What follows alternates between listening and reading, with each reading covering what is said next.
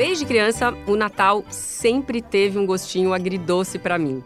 E não, eu não tô falando de passas no arroz, nem das combinações de maçã na salada, de porco com abacaxi. Eu tô falando de ter ceia de Natal e bolo de aniversário, no caso, o meu aniversário. A minha família sempre me zoava por fazer aniversário no Natal, dizendo que eu quase me chamei Natalina. Já imaginou? Natalina de Assis ao invés de Joana de Assis? Mas por isso é que o Natal sempre teve um gostinho agridoce para mim. Porque se por um lado eu detestava, e detestava mesmo, tá? Comemorar o aniversário no Natal, até hoje eu tenho problemas com isso. Por outro lado, eu amava esse momento com a minha família toda no meu aniversário. E no Natal da minha família, sempre teve amigo secreto, né? Demorava horas, acabava de madrugada, sempre teve uma vibe assim de zoeira mesmo em família, né? Tinha presente extra. É, só que teve um ano que foi diferente. Na época eu já era setorista do São Paulo, pelo Globoesporte.com, ou seja, cobri o clube todos os dias. E eu encontrei, eu estava fazendo uma matéria lá no Morumbi. E, assim, por uma coincidência bizarra, eu encontrei um tio meu é, na loja, é, um pouquinho antes do Natal na verdade, ele estava carregando várias camisas, né? Vários presentes que ele tinha comprado na loja. E eu falei, nossa, o que, que é isso, tio? E ele falou, ah, comprei várias camisas aí pro, pro Natal, pro amigo secreto e tudo mais. É, e eu achei super legal. falei, nossa, que, que investimento, né? Comprou várias camisas oficiais do São Paulo. Aí chegou o Natal, a.k.a. meu aniversário. Minha família se reuniu naquele ano. E na hora do amigo secreto, esse meu tio pegou a camisa que ele comprou, uma, né, das camisas que ele comprou, e começou a fazer o discurso de quem ele tinha tirado.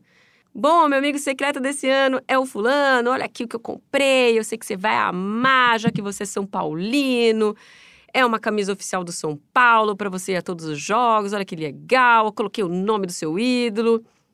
E quando ele virou a camisa, ela tava com o nome e o número, 21, no caso, do Richardson. Nessa hora, Todo mundo riu. Aí, esse meu tio ainda tirou da sacola várias outras camisas do São Paulo, todas com o nome e o número do Richardson, e distribuiu para todos os São Paulinos da família. Todos pegaram então a sacola, achando graça, menos um outro tio meu que ficou muito puto, pegou a camisa, jogou longe, dizendo que nunca ia vestir aquilo. Acabou que meu padrinho, né, acabou pegando aquela sacola que meu tio jogou para longe e aquela foi a piada do Natal. É importante lembrar que naquela época a gente não prestava tanta atenção assim no quanto essas piadas e brincadeiras são ofensivas. Piadas assim, elas faziam parte do nosso cotidiano, estavam nos programas de comédia da televisão, estavam nas músicas que a gente ouvia, estava também na imprensa esportiva da qual eu faço parte e onde eu já também já ouvi diversas piadinhas, justamente por ser mulher nesse espaço que é masculino e machista. E naquele ano, eu, como setorista do São Paulo, já conhecia muito bem o Richardson e já via o quanto ele sofria com essa homofobia. Por isso, quando eu ouvi aquela piada do meu tio super querido, que eu amo, eu me incomodei. E me marcou, porque foi a primeira vez que eu realmente me incomodei. O Richarlison era, naquele momento, um dos principais jogadores de um time que seria tricampeão brasileiro consecutivo. E ele mesmo seria, inclusive, convocado para a seleção brasileira. Então, ganhar uma camisa oficial com o nome dele deveria ser motivo de alegria, muita alegria, de orgulho, não de repulsa. Foi a partir desse episódio, das camisas do Richarlison, e olha, eu nunca contei essa história para ele, e ele vai ficar sabendo, ouvindo aqui, que eu comecei a pesquisar a fundo sobre homofobia no futebol. E é por isso que eu tô hoje aqui com você, William. Você contando, Joana, é engraçado porque o Richarlison também foi um pouco do estopim pro meu ativismo dentro do futebol. Lá em 2012, eu lembro que o Richarlison estava sofrendo bastante com vaias, com episódios de homofobia vindos da torcida do time que ele defendia na época. Por conta disso, ele chegou a ser ventilado em outros clubes, inclusive no Palmeiras, o time que eu torço. É, nessa época que ele foi especulado, uma parte da torcida foi para frente do CT com uma faixa escrito homofobia veste verde. Ler aquilo foi muito difícil para mim. É, eu me senti como um alvo da minha própria torcida só por ser gay. Mas também acendeu dentro de mim e de outros palmeirenses que eu conheci pela internet mesmo a vontade de se mobilizar, de lutar contra a homofobia que afetava todos nós, porque a gente tinha uma coisa em comum naquela época. A gente era gay, lésbica, bissexual, trans e era palmeirense. Então a gente precisava fazer alguma coisa. Dessa nossa vontade surgiu a Palmeiras Livre junto com outras torcidas espalhadas pelo Brasil. E a gente pode dizer que um desses estopins para o surgimento dessas torcidas e desses coletivos foram os ataques homofóbicos que o Richarlison sofreu e que eram muito sérios. Foi a partir daí que a gente começou a colocar o debate da homofobia no nosso futebol realmente em pauta. E aí você pensa, se hoje a gente ainda vê ataques nos próprios posts desse nosso podcast, imagino que a gente teve que lidar naquela época. Essa pauta ainda incomoda muito e muita gente. Incomoda mesmo. E é exatamente por isso que nós decidimos fazer o podcast Nos Armários dos Vestiários. Durante 10 episódios, nós vamos investigar a fundo o machismo e a homofobia presente no nosso futebol, escavando desses armários grandes histórias que mostram a dificuldade de inclusão e representatividade tanto dentro quanto fora de campo. As histórias trazidas aqui no podcast são frutos de anos de pesquisa, com centenas de pessoas ouvidas e horas e mais horas de gravações.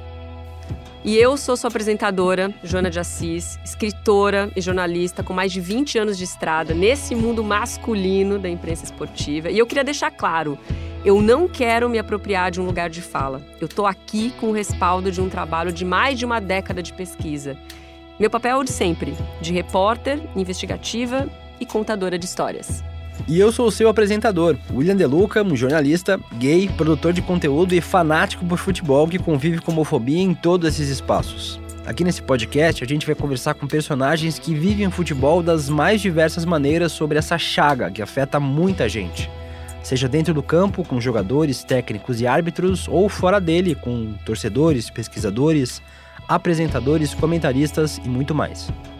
Então vem com a gente abrir os armários com essas histórias. Nos Armários dos Vestiários é um podcast GE produzido pela the Match.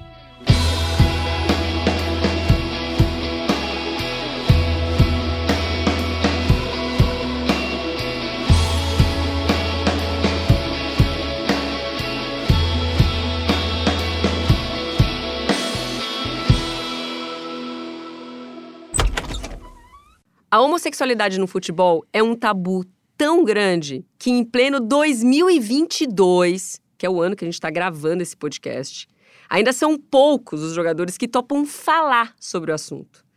Um cara que não vê problema em se posicionar, seja na hora de fazer um gol, como também falar sobre homofobia, é o atacante do Fluminense, Herman Cano. Hoje estamos em 2022 e eh, mudou muitas coisas, eh, é um novo mundo também. No ano passado, o Cano protagonizou uma cena histórica no futebol brasileiro. Era um jogo entre Vasco e Brusque. O Cano marcou um gol. E ao invés de fazer aquele L com a mão, que é a sua comemoração característica, ele foi lá levantar a bandeirinha de escanteio, que estava com as cores do arco-íris, em alusão ao mês do orgulho. É, um momento histórico, né? Ficou marcado no meu coração. É, muita gente também é, se identificou também com, com, com essa eh, actuación que ele teve dentro do campo, eh, levantando essa, essa bandeira. Eu acho que essa comemoração que ele teve, eu saiu de, de aqui adentro, sabe? Não, não foi nada armado, não foi nada... Eh, foi no momento certo e achei que era o legado para poder fazer e eu fiz. Eu gosto de fazer disso, eu gosto de fazer eh, eh, essas coisas que é bom para, para o mundo, para que entenda que que a gente tem que respeitar, tem que ter igualdade de condição para todo mundo e acho que isso é o bonito do, do futebol também, que, que ele sinta esse, esse apoio de distintos países do mundo. E quando o Cano fala de levar esse apoio para diversos países do mundo, eu lembro de uma estatística muito ruim. Em todos os lugares com ligas profissionais de futebol, de todos os times que disputam a primeira divisão nesses países, só tem um jogador assumidamente homossexual, que é o lateral esquerdo Joshua Cavallo, que atualmente está no Adelaide United da Austrália. Recentemente, nós vimos também a promessa inglesa Jake Daniels, atacante do Blackpool da segunda divisão da Inglaterra, declarar que é gay. Só que ainda assim, são muito poucos os jogadores que decidem assumir a sua homossexualidade no mundo do futebol. Em ambos os casos, do Jake Daniels e também do Joshua Cavallo, a gente viu uma aceitação por parte dos companheiros de clube e da torcida. Mas será que essa aceitação dura? Este questionamento foi levantado por Walter Casagrande, casão, ex-jogador e hoje comentarista, meu colega aqui na TV Globo, que viveu 13 anos jogando futebol profissional. Você pega a Inglaterra, tudo bem, a gente não sabe o que vai acontecer no futuro. O cara, o jogador se manifestou, beleza, foi aceito pela sociedade. A gente não sabe quando ele estiver jogando num time de, de, Premier League e perder um pênalti no final do jogo. Você não sabe qual vai ser a reação da torcida. Você não sabe qual, se vão vaiar só se vão xingar só como xingam todos os jogadores, ou se vai cair uma, uma, um puta ataque preconceituoso em cima do cara. A gente não tem essa, essa, essa ideia do que vai acontecer. Mas a gente tem a ideia, porque é, é fato, da aceitação momentânea. Aqui no Brasil não tem nem aceitação momentânea.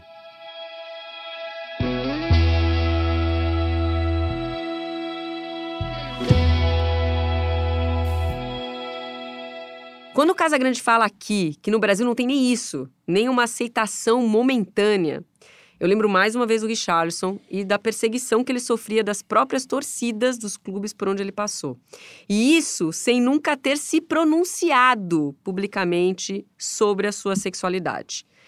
Para a professora e pesquisadora Leda Costa, que é da Universidade Estadual do Rio de Janeiro e tem uma enorme pesquisa focada neste tema, o futebol, ele está intimamente ligado a uma exaltação da masculinidade, mas não é de qualquer masculinidade. É um ideal de masculinidade heteronormativa, onde o gay e o feminino sempre foram vistos como uma ameaça. Tem alguns pesquisadores na Inglaterra que entendem que, por exemplo, o futebol começa a adentrar nas escolas como uma forma de evitar o que se considerava uma ameaça. Qual seria essa ameaça? É, os meninos estariam ficando muito efeminados. A questão do homem que se declara né, homossexual é, é, no ambiente futebolístico é que, primeiro, vai se entender que ele está corrompendo o ideal de masculinidade. Ele não é homem. E pior ainda, que aí até me fez lembrar o nome do, do desse esse podcast, me fez lembrar isso a questão do vestiário é importante nesse sentido. Eu já vi várias declarações de jogadores dizendo: não, eu não vou jogar com um colega que é gay. Porque, pô, tem vestiário lá. E você fica pensando, e daí? O que você acha que vai acontecer? Bem, eu, William, posso imaginar bastante coisa. Mas se é pra falar sério de vestiário, é melhor chamar alguém que tá lá hoje em dia. O Germancano falou com a gente sobre como seria ter um colega gay no vestiário. Seria algo um pouco impactante, porque não estamos acostumados a, a convivir así.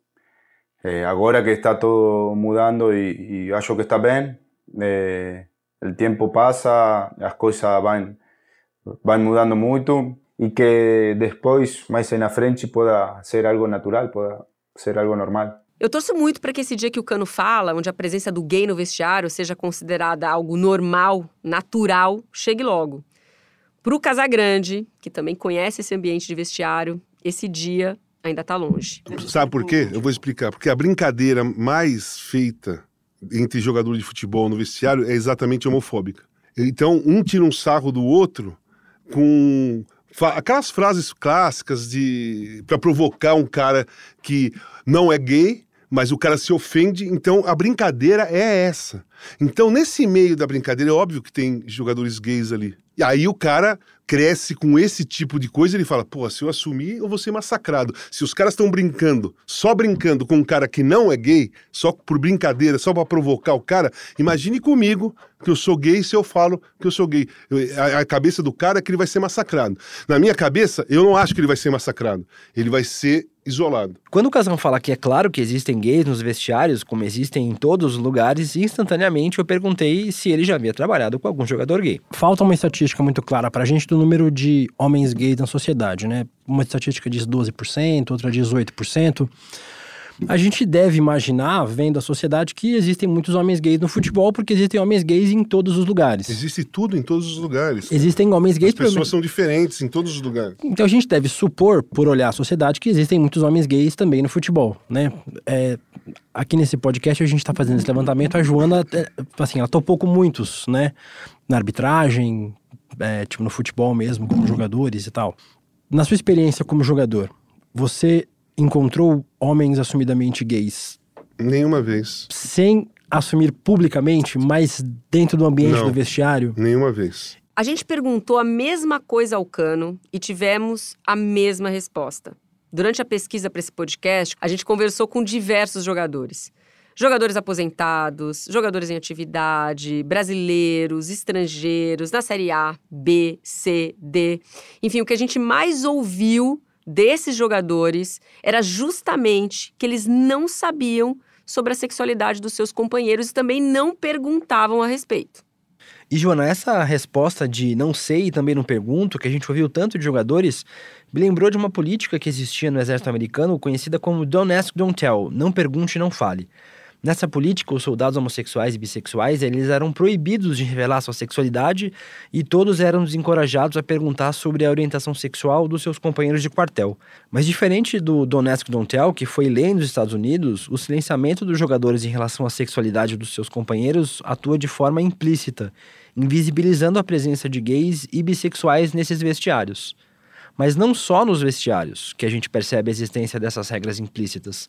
Em diversos ambientes do futebol, a gente também percebe essas regras veladas, principalmente relacionadas à presença de mulheres e de gays. Uma dessas regras, que ela é implícita, velada e por isso mais perigosa, é aquela que entende como aqui é proibido que mulher faça parte da torcida, aqui é proibido que gay faça parte da torcida, aqui é proibido qualquer manifestação que não seja da macheza viril desejada, vai embora. Então, essa regra precisa ser mudada, porque ela é cruel, muitas vezes implícita, mas de uma efetividade gigante que promove assim violências simbólicas e concretas bastante cruéis.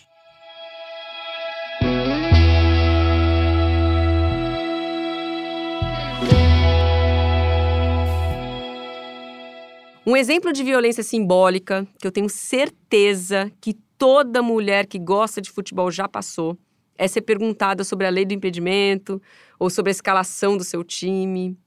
Pode parecer só uma brincadeira, como as camisas que meu tio comprou no Natal, mas essas brincadeiras, elas partem de um pressuposto já fundamentado no inconsciente coletivo de que a presença da mulher no futebol não é legítima. E olha que isso é só um exemplo de violência simbólica. Eu, como gay, frequentador de estádio, sei bem como os riscos de uma violência física são grandes. Aliás, não só nas arquibancadas, né? A gente precisa lembrar que o Brasil lidera há 13 anos o ranking de país que mais mata transexuais no mundo e que hoje a gente é o quinto país no ranking de feminicídios. Os dois rankings, segundo dossiês apresentados à ONU, a Organização das Nações Unidas. Infelizmente, aqui no Brasil, o medo de sofrer uma violência física é uma constante na vida de qualquer mulher, gay, bissexual, trans. Aliás, não precisa nem ser de fato gay, lésbica ou trans, né? Basta acharem que você é. A gente lembra de histórias há uns anos atrás de pais e filhos agredidos por terem sido confundidos com casais gays. Sabe que isso me lembrou mais uma vez o Richardson? O cara foi tricampeão brasileiro, campeão da Libertadores, campeão mundial, jogou pela seleção brasileira, fez parte de dois dos melhores times, de dois dos maiores clubes do Brasil. E mesmo com esse currículo que pouquíssimos jogadores têm, ele é mais lembrado por uma suposta homossexualidade, já que ele nunca falou sobre isso. E nem precisou, bastou ele ter a heterossexualidade dele colocada em dúvida para virar alvo de ataque, de vaia, de xingamento, de piada. É, William, não vai ter jeito. Vamos entrevistar o Richarlison.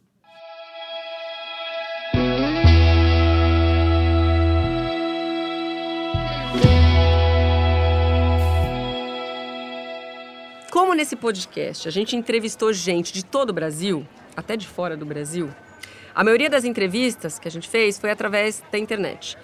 Só que com o Richarlison, pela importância que ele tem para nossa história, a gente achou melhor fazer uma entrevista presencial, cara a cara. Então eu e o William encontramos com ele aqui na Globo, onde o Richarlison agora trabalha como comentarista. Passemos um pouco pela redação, batemos papo, tomamos um café, até chegar nas cabines de gravação. As cabines de gravação de podcast aqui na Globo são salas bem pequenas, com espumas na parede para isolar o som, uma mesa no centro com quatro microfones, nenhuma câmera, nenhum filtro, nenhum contato com o mundo exterior. Só tava eu, o William, o Richarlison conversando, o nosso técnico de som também, o Lucas, nessa gravação. E nesse clima mais íntimo, o William decidiu fazer a primeira pergunta de maneira bem franca. William fazer as honras da casa. Pronto. Ok? Todo mundo? Tá gravando. Tá bom. Richarlison, eu sempre usei você como exemplo em todas as conversas e entrevistas que eu dei sobre homofobia no futebol é, a minha vida inteira. Então, é, tipo, essa entrevista é muito especial para mim, porque em toda a sua carreira você nunca falou sobre sua sexualidade. Mas ainda assim, durante toda a sua carreira, você sofreu os efeitos da homofobia no futebol. É, mesmo sem ter falado sobre o assunto. Nenhum jogador, nenhuma pessoa precisa se declarar sobre sua sexualidade, sua, sua identidade de gênero. Nós não somos obrigados a falar sobre isso. E ainda assim, você foi atacado, sua carreira inteira, sofrendo esses efeitos. Eu queria saber como é que você lidou com isso a sua carreira inteira? Esses efeitos, ainda sem ter falado sobre esse assunto. É, primeiro assim, é... cara, eu sempre me preocupei muito, é, acima de tudo, com a minha família. É... é nítido e notório que eles sofreram muito mais do que eu, e se vocês acompanharam a grande maioria, até uma última entrevista do meu irmão, ele fala sobre essa pauta, né? Que ele sofria muito, né? Quando, quando havia esses, esse, essas coisas de perseguição por causa de um, uma situação que, igual você falou, eu nunca é, explanei de maneira nenhuma. É, mas era, era muito ruim para mim, né? como um filho, é, estar longe da minha família, dos meus pais, e não saber como as pessoas estavam lidando com essa situação com eles. Né? Comigo foi sempre muito tranquilo. É, eu acho que eu já falei isso para Joana várias vezes, para várias pessoas que me entrevistaram. Eu nunca me privei de ser quem eu sou por causa disso ou aquilo, né? É claro que houve um momento na minha vida que foi muito mais forte a questão da declaração do Cirilo em 2007. E isso sim é, é, me deixou muito triste, porque em nenhum momento eu senti que aquilo era uma coisa normal, era uma coisa muito pejorativa. E isso foi muito ruim, né? Não só para mim, porque eu parto do princípio assim: primeiro, ser um homossexual, isso não é demérito para ninguém. Já, eu já parto desse princípio. Segundo, ser um homossexual dentro do futebol também não deveria ser um assunto tão polêmico quanto é até hoje. Terceiro, se eu fosse homossexual, eu também falaria por quê? Porque eu acho que essas coisas têm que acontecer de maneira natural. E nunca foi tratado de maneira natural. Eu acho que isso que foi o peso maior. E a questão maior de, ah, será que ele é, será que ele não é? É por causa disso. Olha como que eu vim me vestido hoje de rosa. Isso para o lado masculino é muito pesado. Né? Como assim? Né? O cara é jogador, o cara tá ali, dá porrada, mas o cara se veste de rosa, com, com flores, com um brilho. Cara, pelo amor de Deus, a gente não pode definir alguém por causa de uma roupa. A gente não pode definir alguém por uma situação. E mesmo que fosse, e aí? Agora, assim, Chega um momento da minha vida, principalmente depois dessa declaração, porque até então nada acontecia. Eu cheguei no São Paulo em 2005, muito tranquilo, fui campeão mundial, 2006 tudo tranquilo. Quando há essa declaração do, do Cirilo, aí a coisa flora. Esse Cirilo, a quem o Richardson se referiu, é o ex-dirigente do Palmeiras, o José Cirilo Júnior, que em 2007, quando estava participando do programa Debate Bola da TV Record, foi perguntado pelo Milton Neves, o apresentador, se havia algum jogador homossexual no Palmeiras. A resposta do ex-dirigente foi o Richarlison quase foi do Palmeiras. Essa declaração uma pergunta que nem citava o jogador foi o começo do estigma que marcou o Richarlison durante a carreira inteira dele, e foi o que eu citei no começo da nossa entrevista. Quando eu perguntei para ele sobre esses ataques homofóbicos e como eles afetavam ele, o Richardson respondeu com a mesma resposta que ele deu para Joana durante esses anos todos em que eles conversavam sobre o tema. Então, assim, até engraçado porque a Joana já pautou, já fez várias pautas sobre isso e eu expliquei para ela. Ela achou totalmente legal e estranho ao mesmo tempo. Como assim?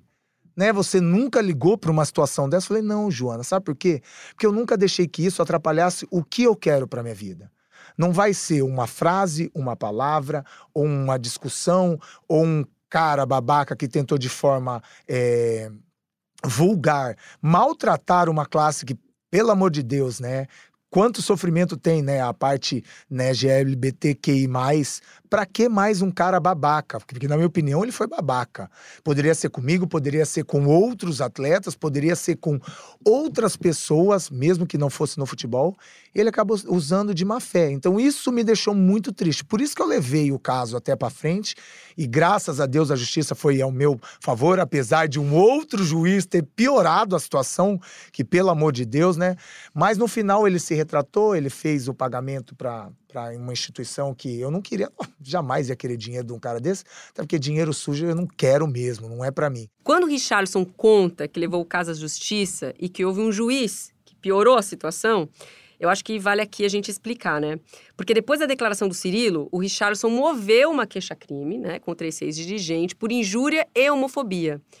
Só que essa queixa acabou arquivada pelo juiz Manuel Maximiano Junqueira Filho, da nona vara criminal de São Paulo. A decisão chamou atenção, e é incrível isso, né?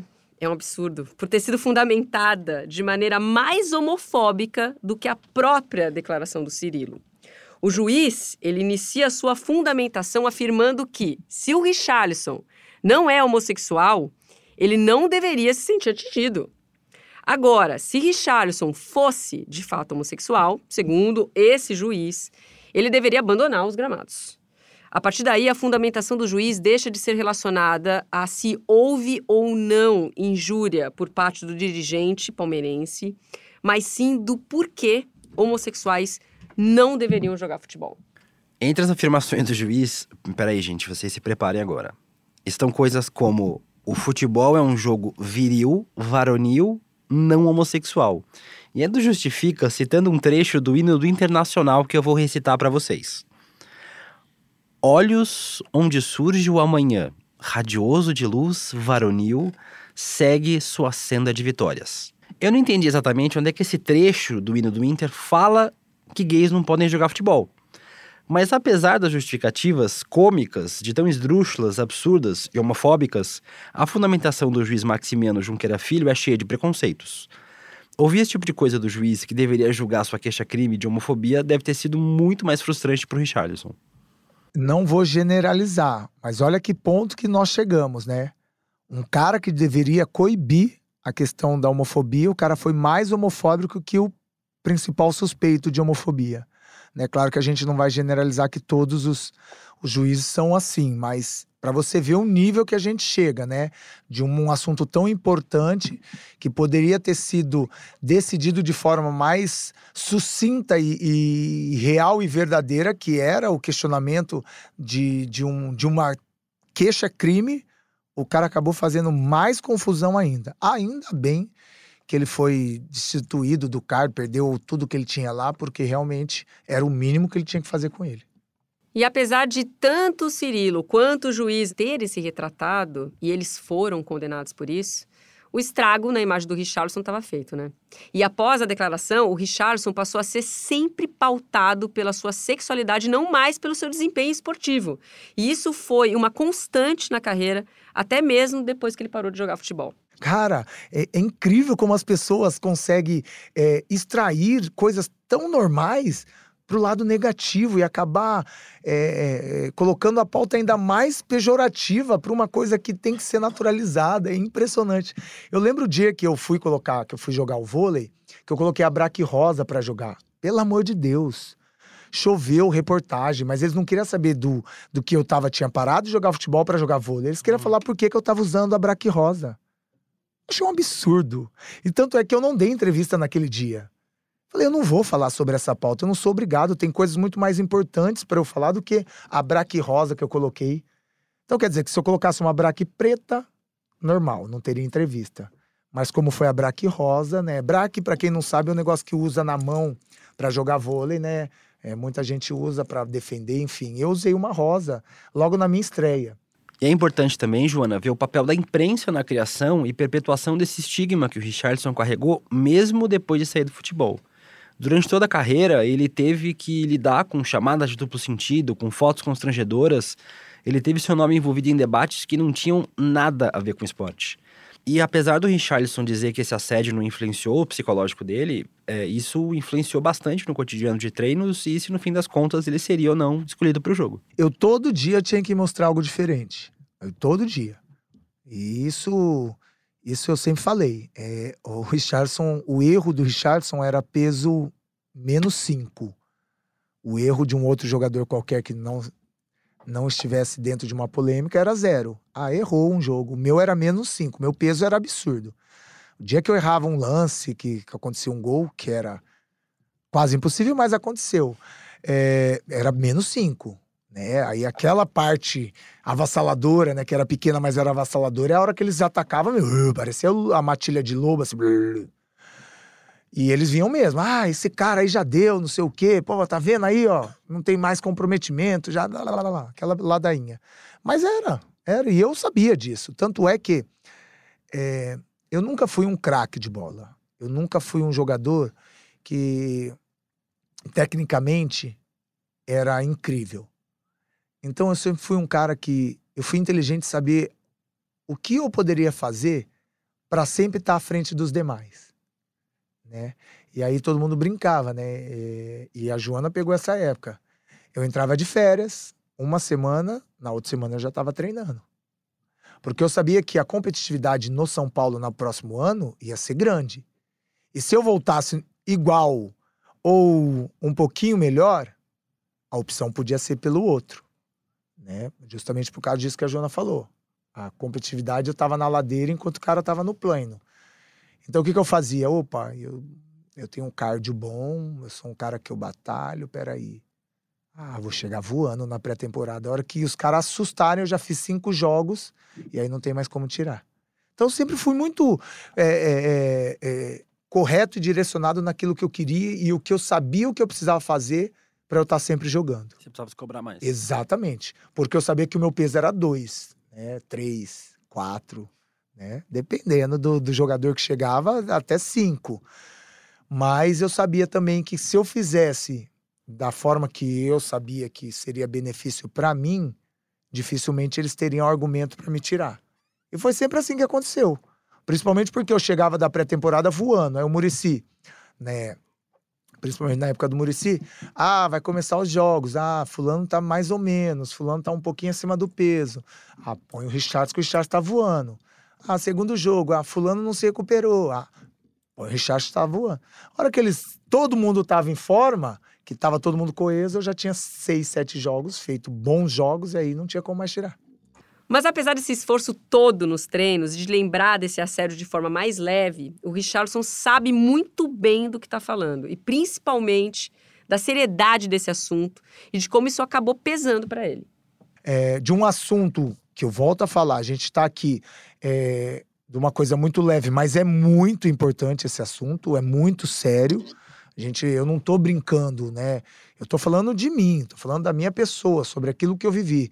Mas o assunto é muito sério e a gente tem que tratar ele muito sério, né? Mas que queira ou não queira, para minha vida eu levei de forma leve enquanto eu pude.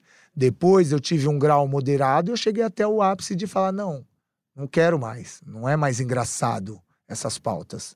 Não, li, não vou lidar mais com uma coisa que é normal, sendo que não é. Porque aí já começou a saturar. Essa saturação aconteceu por conta da pressão da mídia, das ameaças da torcida, da cobrança de render mais do que os companheiros, mas também de um lugar de ícone, de exemplo. Porque mesmo sem querer, o Richarlison acabou levantando uma bandeira. Ele serviu de inspiração para muita gente, inclusive eu. E foi isso que eu disse para ele lá no começo da entrevista e eu continuo falando para ele agora. Eu recebo direto, não é só de você, não. Nas minhas redes sociais. Cara, é incrível ver você com seu estilo agora no Globo Esporte. É incrível ver você no seu estilo no esporte espetacular, com a roupa rosa, com seu jeito, com seu tênis todo colorido. Cara, eu acho incrível que eu esteja ajudando essas pessoas. Eu, para mim, eu, e eu faço de. Olha como que é engraçado. Eu faço de forma natural. Eu não estou fazendo porque eu estou defendendo essa, essa bandeira ou eu estou defendendo aquela. É natural. Hoje o André olhou para mim e falou assim: cara, seu tênis é show. E eu tô com um tênis que é preto, rosa e branco. Ele falou assim: vou parar de vir com pretinho, porque senão você tá me humilhando. Então, assim, esses questionamentos, para mim, soam de forma super natural, mas ao mesmo tempo eu fico muito feliz de estar ajudando pessoas que, infelizmente, devem sofrer tanto. Né? Seja no seu trabalho, seja na sua casa, seja com seus amigos. Então, assim, é o que você falou. É engraçado, mas ao mesmo tempo eu levanto essa bandeira sem levantar. E eu tô aqui pra levantar sem levantar. Porque eu acho que tem que naturalizar isso. Chega. Chega disso, gente. Pelo amor de Deus, século XXI. Deixa a pessoa viver da forma que ela quiser. E nessa hora da nossa conversa, William, eu percebi, eu senti, nós dois sentimos, na verdade, a gente se olhou muito durante esse momento, que o Richardson estava querendo tirar do peito alguma coisa que era mais do que essa raiva, né, desse machismo e dessa homofobia que a gente estava conversando. É essa divisão que eu acho que tem que parar. Não tem que ter divisão, tem que estar todo mundo junto. E outra coisa, se eu gosto de homem, se eu gosto de mulher, eu acho que acima de tudo eu tenho que respeitar cada um. Na minha profissão, por exemplo, nós estamos aqui com dois héteros, né? Um homossexual e eu que sou bissexual. Eu posso falar sem problema nenhum, não tem problema nenhum. Eu já me relacionei com homem, já me relacionei com mulher. Já me relacionei. Mas eu não quero esse estereótipo para mim. Só que aí eu falo hoje aqui, se vocês lançarem aí, daqui a pouco vai estar estampado a notícia. Richardson é bissexual. Por quê? Porque é o que vai dar a notícia. E, mas eu não quero este estereótipo para mim. Cara, eu sou normal, eu tenho vontades e desejos. Eu já namorei homem, já namorei mulher. Cara, mas e aí? E aí a gente vai fazer o quê? Nada. Vai, vai pintar uma manchete aonde ah, Richardson fala num podcast que ele é bissexual. Legal.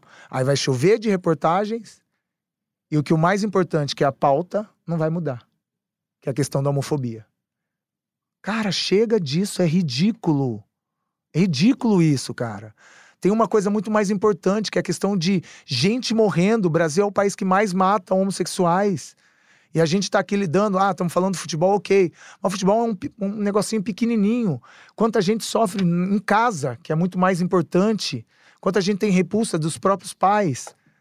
Sabe? Então, assim, é, eu fico muito triste, cara, de estar de tá participando de uma pauta dessa e saber que daqui não vou poder ajudar ninguém, praticamente.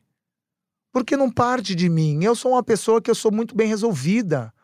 Ah, Richardson, mas a sua fala pode ajudar? Não vai ajudar. Quem é Richardson, pelo amor de Deus? Sou um mero cidadão comum que teve uma história bacana no futebol, mas eu não vou poder mover a montanha para que acabe esses crimes, acabe a homofobia no futebol.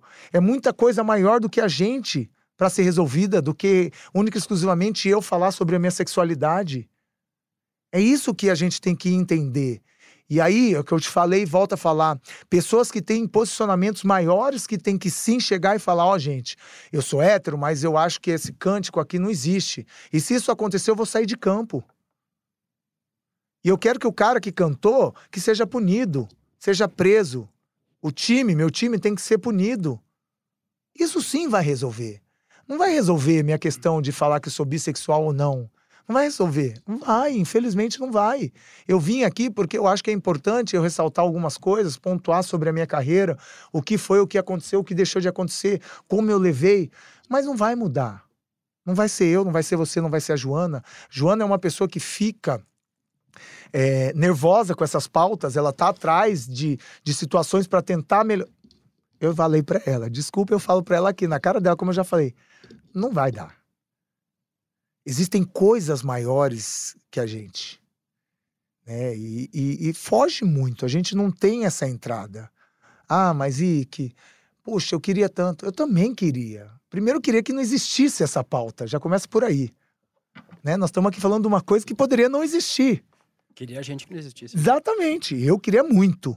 Né? Que eu estivesse falando aqui sobre a minha nova carreira de comentarista, né? Enfim, mas é importante muito importante. Mas, infelizmente, a gente não vai poder mudar. A gente vai poder alertar ou ajudar um aqui ou ali, ali, tá? Mas é muito maior do que a gente. Mas eu vou, eu vou usar, tipo, discordar de você, Richardson. Eu entendo também o seu ponto de vista, do seu questionamento de falar que foi super importante o que eu falei. Mas eu acho que você é, não entendeu, talvez, o meu posicionamento de falar que não é tão importante, porque eu sou muito pequeno perto do que é esse assunto. A É gente dizer. entendeu, mas aí eu, eu vou te falar, eu tô Aham. aqui assim feliz que você falou isso. Você nunca tinha falado Não, abertamente Até porque sobre isso. todo mundo me perguntava errado. As pessoas perguntavam se Se você eu era era gay. homossexual, E exatamente. a pergunta certa não era essa. Não, E a gente nem te perguntou, na verdade. sim. Sim. Mas porque, eu- cara, é, quando você se, quando vocês me questionam sobre o assunto é, e eu me propus a vir fazer aqui o podcast e eu conversei com a Joana sobre as possibilidades, né, do que seriam as pautas. é, uma das pautas eram essa, né, de poxa, de novo eu vou falar sobre a minha sexualidade. Mas ao mesmo tempo, hoje eu me vejo num outro patamar de ser humano. É, é, não vou dizer que a Joana me convenceu, mas. Então eu te convenci, então é isso. Na verdade, Anota aí, JP. Eu convenci. na verdade, é, por, to, por tantas pessoas falarem que é importante esse meu posicionamento, eu resolvi me posicionar dessa forma. Se era isso que faltava, ok, pronto. Não falta mais. Entendeu?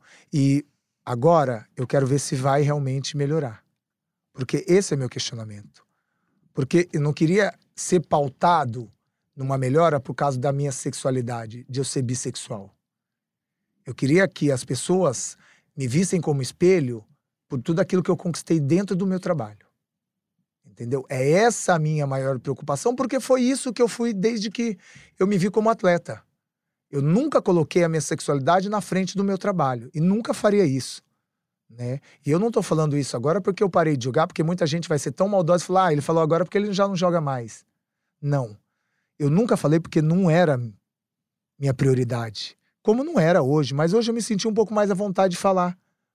Porque já que vocês estão dizendo que isso vai ser muito importante para o decorrer da situação, né, que seja, porque realmente é, eu volto a falar, a homofobia mata e mata muito. Não é só no futebol, é no Brasil todo. A homofobia mata, a homofobia causa depressão, a homofobia causa ansiedade e a homofobia ainda prende muita gente nos armários. Por isso eu entendo quando o Richardson fala que nada vai mudar com essa fala dele.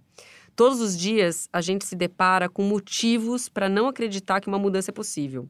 São gritos homofóbicos nos estádios, comentários homofóbicos na internet, ou assassinato, suicídio de pessoas LGBTQIA.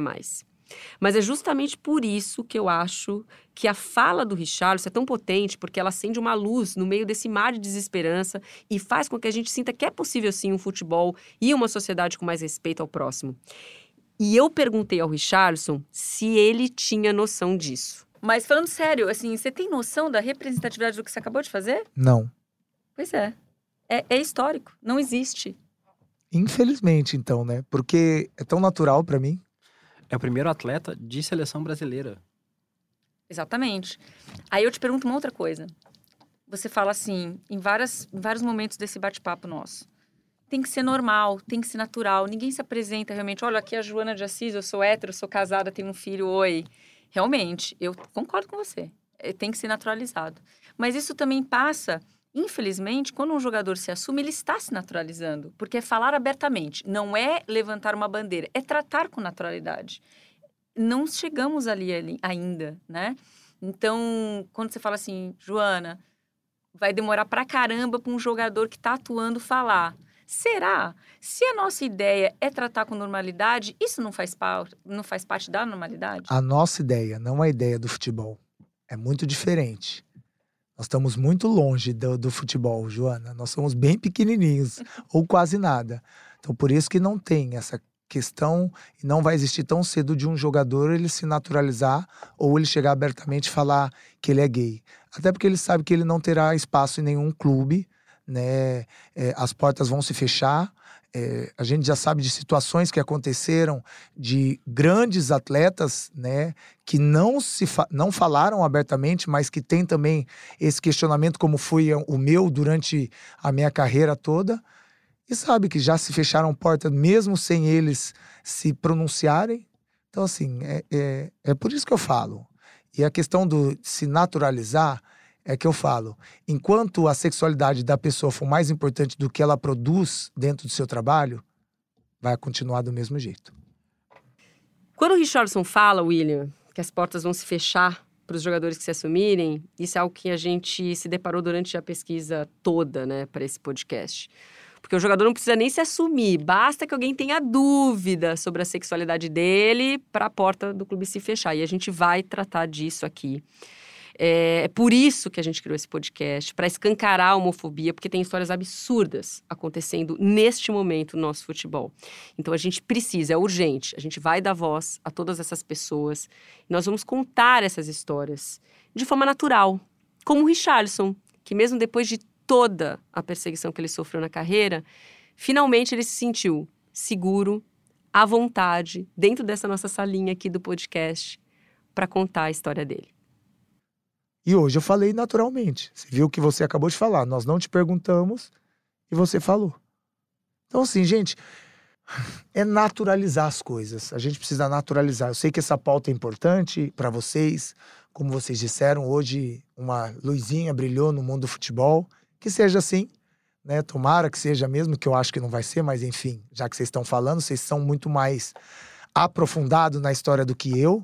Eu levo isso como naturalidade. E se começarem a me encher o saco também sobre isso, eu já vou cortar na hora, porque atrás do, da bissexualidade tem um, um grande. Uma grande pessoa, modéstia à parte, um ser humano. Então, se começar, ah, vamos falar. Não, obrigado. Estou muito bem. Estou muito bem aqui na, no, na, na Globo, como comentarista, como às vezes apresentador ali, tá? Não quero falar sobre isso. E ponto. Porque para mim é tão natural que se torna chato novamente. Eu não quero ser pontuado de novo por causa que o Richardson revelou ser bissexual. Eu te entendo super. E eu estaria de saco cheio se fosse você também. Porque são anos as pessoas tendo uma verdadeira obsessão por uma coisa tão privada, tão particular, que não, que você não deve é explicação para ninguém. É, é, literalmente ninguém, nem mesmo para sua família. É uma coisa sua. Então eu entendo isso. Mas ao mesmo tempo. Ai, meu pai e meu irmão vai saber através daqui, viu? É sério? É, só minha mãe que sabe. E para quem não sabe, o pai e o irmão do Richarlison são o Lela, o ídolo do Curitiba, que foi campeão brasileiro de 85, e o Alexandro, o atacante que já passou por tudo quanto é time grande, sempre marcando seus gols e comemorando com uma careta. Aliás, saudades do Alexandro no meu Palmeiras. Eles vão saber pelo podcast. Para vocês ver como que a questão estrutural familiar na minha vida ela foi super importante. Nunca, nunca houve um questionamento.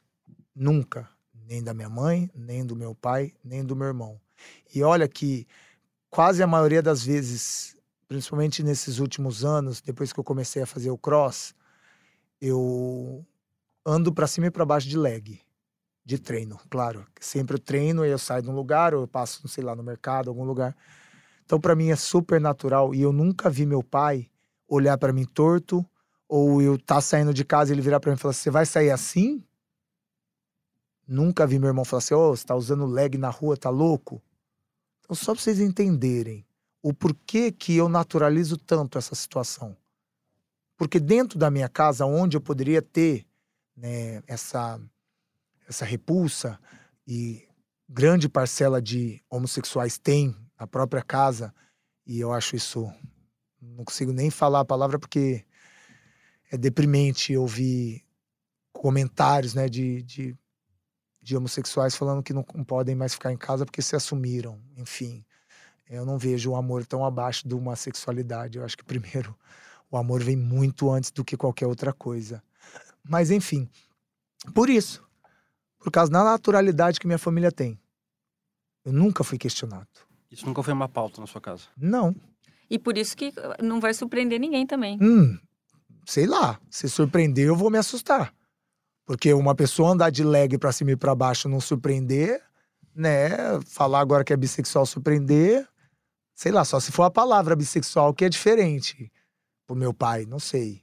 Porque pro meu irmão, acho que não, porque ele vive nesse mundo futebol, já entende essas questões, já entendeu o questionamento sobre a minha vida. Mas eu acho que não. Acho que não, não vai surpreender, não. Aí que eu fico preocupado, né? Mais uma vez me preocupo com a minha família, né? Qual será o tipo de brincadeira? Né? Eu acho que nenhuma.